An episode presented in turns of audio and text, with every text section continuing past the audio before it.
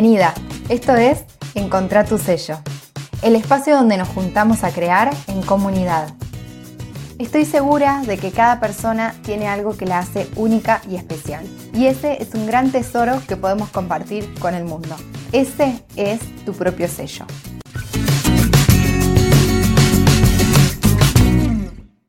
Hola creadora, ¿cómo estás? Bienvenida a un nuevo encuentro de podcast de Macondo, Encontrar tu sello. Soy Flor, la creadora de Macondo Labores y Oficios, y esta semana quiero contarte algo que me tiene muy contenta, que siento que es un logro de todas como comunidad, y es que ya superamos las 1200 personas dentro de la masterclass El despertar del sello. En esta clase te, te comparto los tres secretos que te permiten confiar en tu creatividad y animarte a crear diseños propios, mucho más allá de la técnica que te guste usar. No importa cuál sea, estos tres secretos te van a servir para diferenciarte y enamorar a primera vista con tus creaciones. Si vos también querés ser parte de esta masterclass, lo podés hacer, todavía está disponible. Te voy a dejar el link para que te suscribas, es gratuita y te llega por mail, está grabada. Eh, en la descripción de este episodio vas a encontrar el link para sumarte. Y ahora sí, me gustaría abrir la conversación del encuentro de hoy, que es un tema que sé que nos pasa muchísimo a, la mayoría de las creadoras con las que trabajo, por lo menos eh, las que trabajo en encuentros personalizados y también en el programa, en sello propio. Hay un tema y es ese momento, a ver si identificás y sentís que te ha pasado esto alguna vez, si puedes registrarlo. Ese boom explosivo de ideas en tu mente pero que al momento de hacerlas realidad, por ejemplo, estás como muy inspirada, se te vinieron mil ideas, tenés mil ideas en la mente acá arriba, pero al momento de bajarlas, de sentarte a hacer realidad alguna de esas ideas, aparece el vacío absoluto y no sabes para dónde agarrar, te terminás como cerrando porque sentís que no sabes cómo hacer realidad esa idea y se terminó ahí. La idea murió antes de que le demos vida.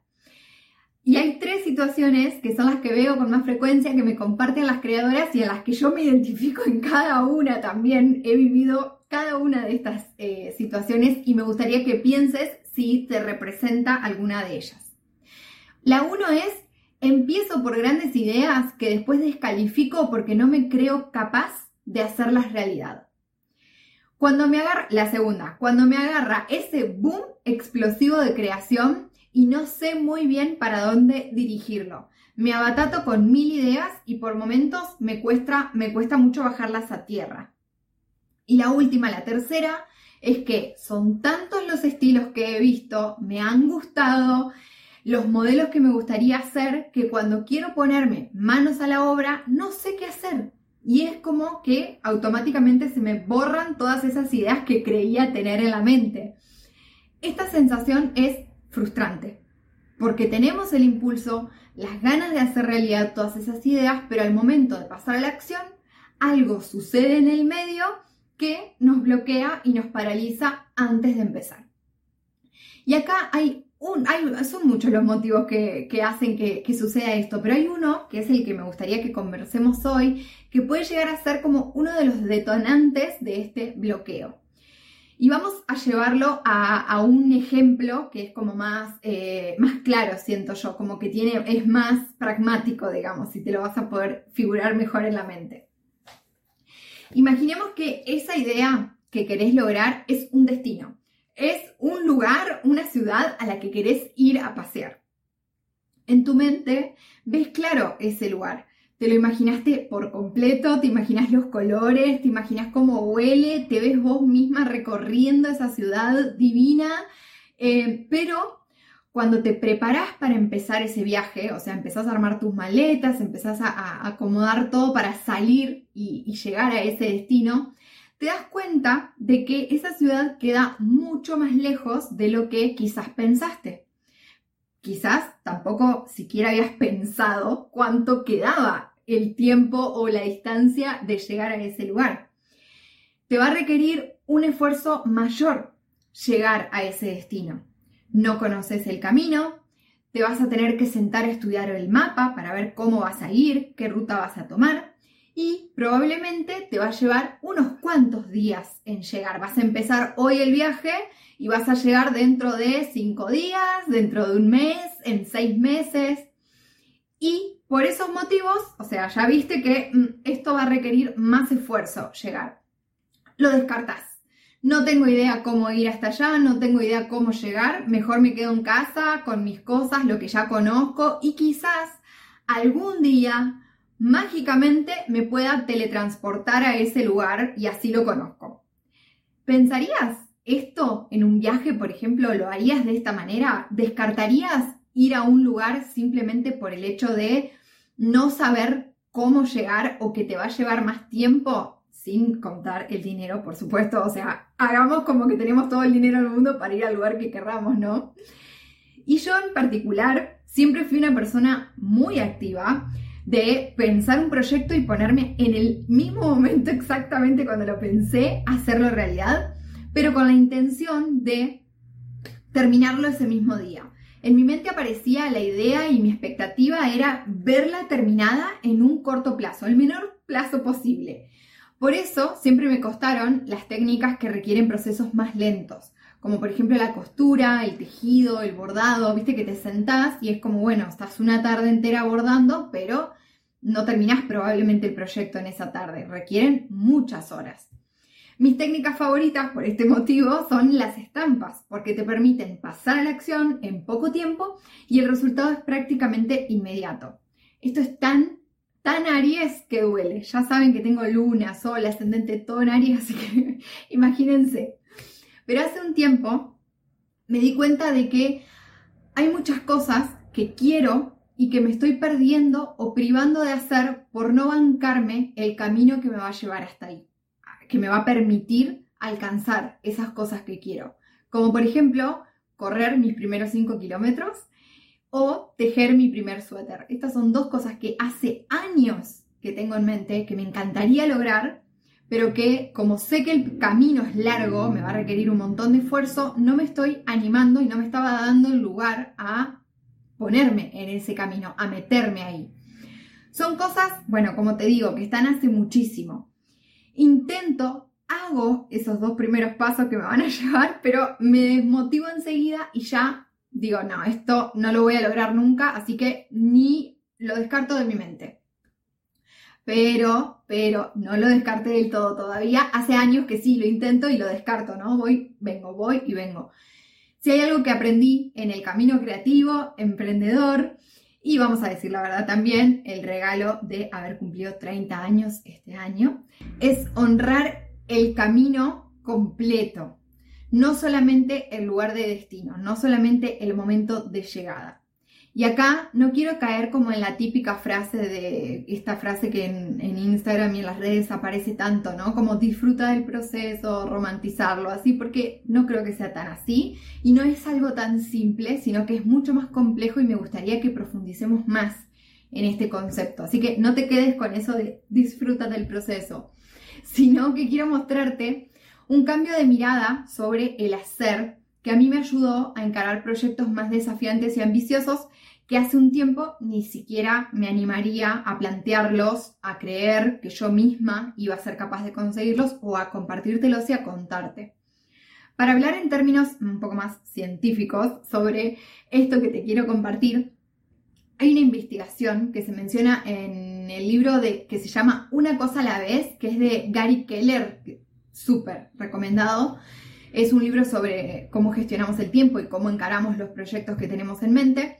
Eh, este estudio que se menciona en ese libro se observa a un grupo de estudiantes el efecto que tiene la visualización previa a los resultados. Se estudia en estas personas qué es lo que pasa, qué resultados obtienen a través de una visualización distinta de cómo van a obtener ese resultado. Y acá me, me explayo un poco más.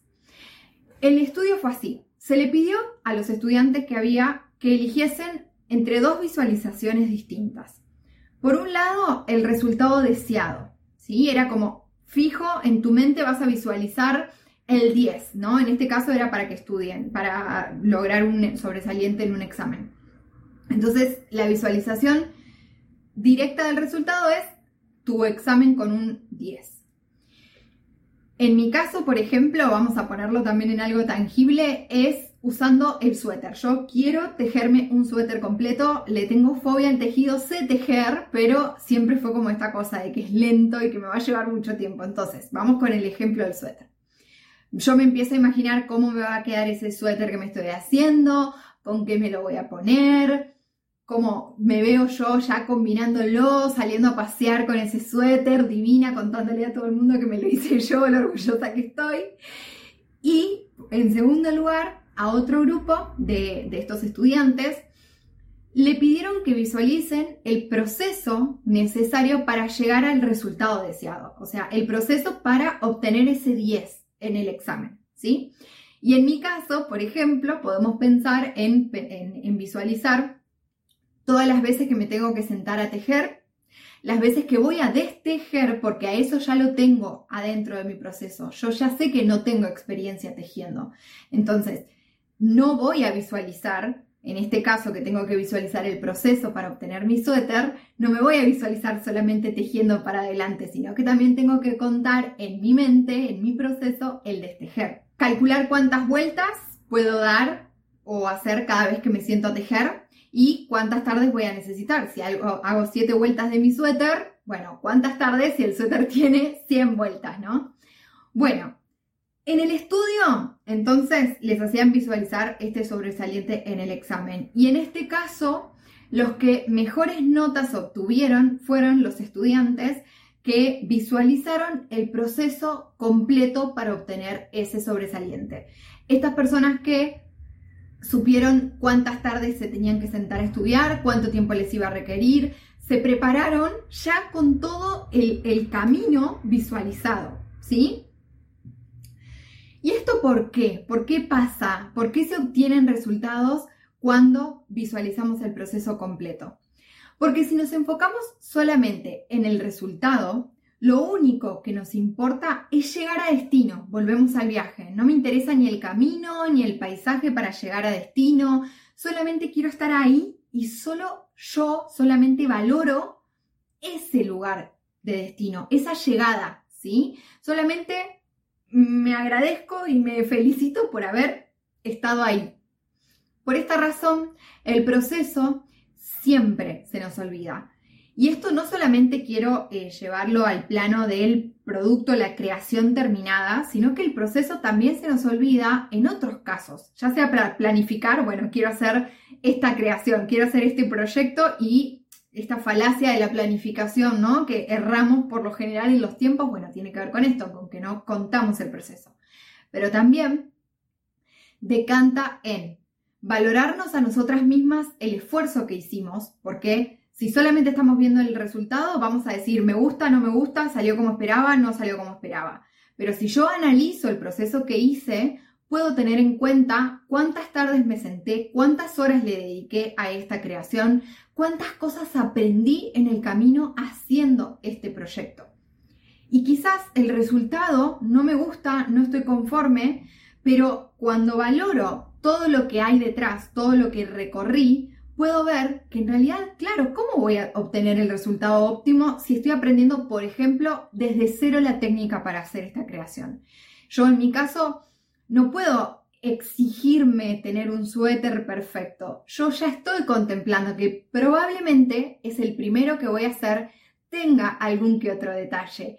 Entonces, cuando yo puedo valorar todo mi proceso, lo que voy a entender es, mirar la cantidad de tardes que te pudiste sentar a sostener un proceso que es algo que a vos te cuesta, ¿no? Como a mí, Flor, me cuesta un montón. Entonces, eh, también nos cuesta, por ejemplo, cuando no vemos el proceso, es difícil ponerle precio a nuestras creaciones porque estamos valorando el producto en sí y nos olvidamos de todo el recorrido que hay para obtener el producto y ahí desaparece eh, valorar nuestro tiempo, nuestra experiencia, nuestro aprendizaje, nuestro camino y los precios solamente los ponemos de acuerdo a ese resultado. O hasta para soñar con un proyecto más ambicioso nos cuesta esto.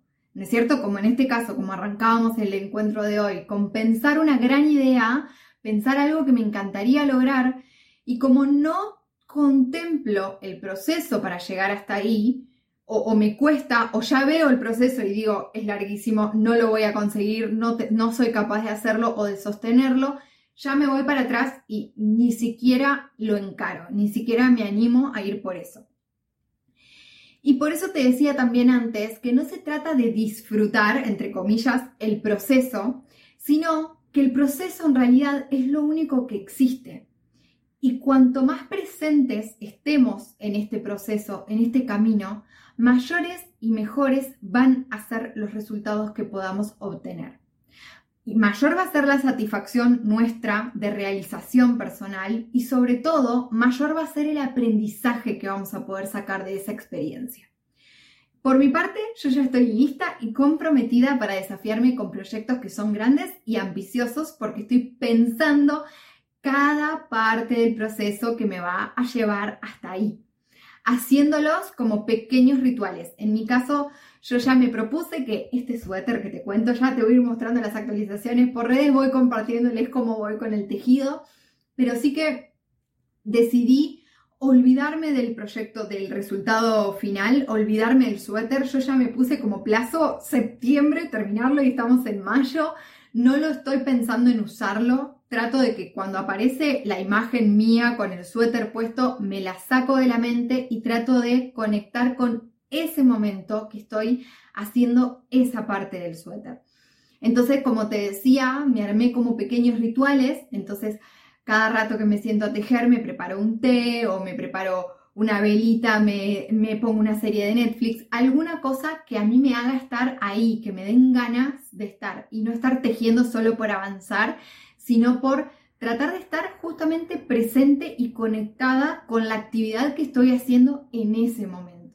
Me gustaría saber si cuál sería esa idea que a partir de esto te gustaría desafiarte a hacer, aunque te asuste por ahí el proceso, aunque no sepas si lo vas a lograr. Al final, no saber si vamos a lograr algo es un indicio de que estamos desafiándonos a algo más grande, de que estamos poniéndonos una zanahoria de alguna manera adelante y vamos a esforzarnos por conseguirla. Pero esforzarnos en el buen sentido, vamos a hacer un esfuerzo extra, vamos a sentarnos un par de veces hasta obtener ese resultado y no lo descartamos simplemente porque no sabemos cómo llegar. De esto vamos a hablar más adelante en otro episodio del podcast porque también es un temón para seguir profundizando. Pero hasta acá. Contame si tenés algún proyecto que tengas ganas de hacer, que tengas ganas de ver realizado eh, de acá a un tiempo y si te vas a animar a proponértelo para, para seguirlo. Y por supuesto, como siempre, si este episodio te gustó, te resonó, hacémelo saber con un comentario o con un me gusta si estás en YouTube o por supuesto, si estás desde Spotify, te pido estrellitas que califiques este episodio para que llegue a muchas más creadoras. Así que por mi parte te mando un abrazo enorme. Nos escuchamos en el próximo encuentro.